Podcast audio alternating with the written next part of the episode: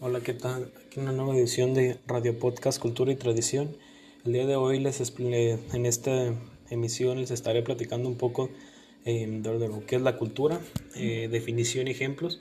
Eh, este tema ya lo, había, ya lo había platicado en el segmento pasado, pero es, lo, lo, estaré haciendo a través de, de, un canal en YouTube que encontré en, en internet y Aquí les explicaré un poco más concreto de lo que es la cultura. Sin más, comienzo.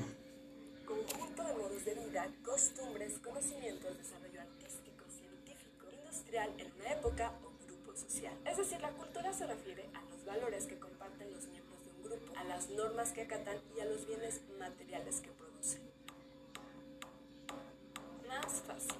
Cultura se refiere a los modos de vida de los miembros o grupos de una sociedad el modo de vestir, sus costumbres matrimoniales, la vida familiar, sus modelos de trabajo, las ceremonias religiosas, sus pasatiempos, así como los bienes que crean y adquieren significado para ellos, como arcos, flechas, hasta libros o smartphones. Ejemplo, en ciertas culturas se permite que una persona tenga varias esposas o maridos simultáneamente. Hablemos del vínculo entre cultura y sociedad. Pero primero entendamos el concepto de sociedad. Es el conjunto de personas, pueblos o naciones que conviven ciertas reglas comunes. Así que una sociedad es un sistema de interrelaciones que conecta a los individuos entre sí. Para que exista cultura debe existir sociedad. Y sin cultura no seríamos humanos. Careceríamos de pilares fundamentales como el lenguaje para comunicarnos y nuestra racionalidad se vería notablemente limitada. Esto conlleva la diversidad cultural. Los valores y las normas de comportamiento varían y contrastan enormemente de una cultura a otra. Veamos el caso del Oriente y del Occidente. Un ejemplo radical, el infanticidio. En Occidente, actualmente se considera que el asesinato deliberado de niños y bebés es uno de los peores crímenes, pero en la cultura china tradicional se llegaba a estrangular a las niñas al nacer porque se consideraban un lastre en vez de una ventaja. Todos estos rasgos son aspectos que conforman grandes diferencias culturales que distinguen unas sociedades de otras. En las ciudades modernas existen muchas comunidades subculturales unas de otras. Por ejemplo, en la Ciudad de México tenemos el barrio chino, que se localiza en la colonia Centro, en la delegación Cuauhtémoc. Es uno de los barrios de la ciudad que nació en los años 70. Allí se concentraron chinos inmigrantes, principalmente provenientes de Cantón, provincia de Guangdong. Allí no solo viven inmigrantes chinos, también coreanos, indonesios y filipinos, que forman parte de este vecindario muy peculiar de la ciudad. Cuenta con aproximadamente unas 3.000 familias de chinos y asiáticos y sus descendientes, una identidad cultural particular. ¿Identidad cultural? El concepto de identidad cultural encierra un sentido de pertenencia a un grupo social, con el cual se comparten rasgos culturales. Como vemos, toda cultura contiene sus propios modelos de comportamiento, costumbres, valores y creencias, los cuales resultan extraños para otros con un diferente bagaje cultural.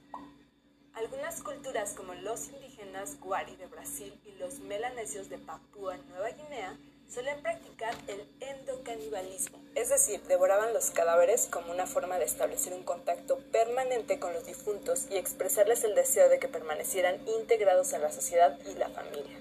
Los budistas tibetanos consideran que los cadáveres son solo recuerdo material del alma que los habitó, por lo que no es necesario conservarlos.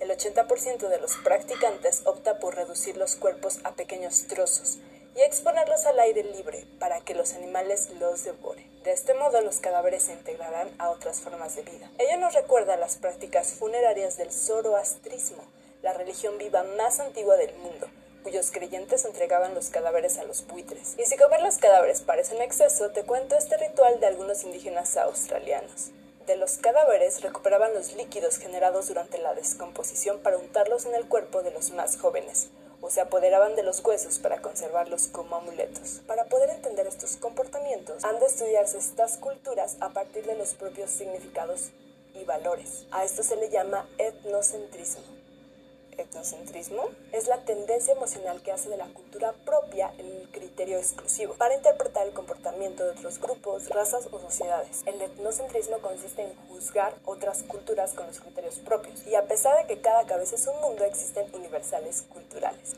Universales culturales. Los universales culturales son rasgos comunes que se encuentran en varias sociedades o prácticamente todas.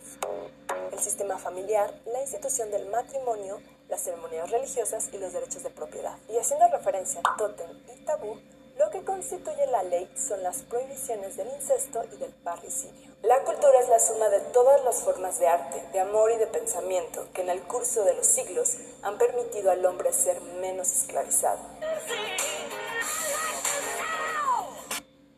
Bueno, aquí en este video que se acabo de compartir, eh, en este audio hablo un poco más detallado de lo que es la cultura, eh, algunos ejemplos de la cultura y con esto finalizaría este episodio. Espero que les haya gustado y gracias por su atención.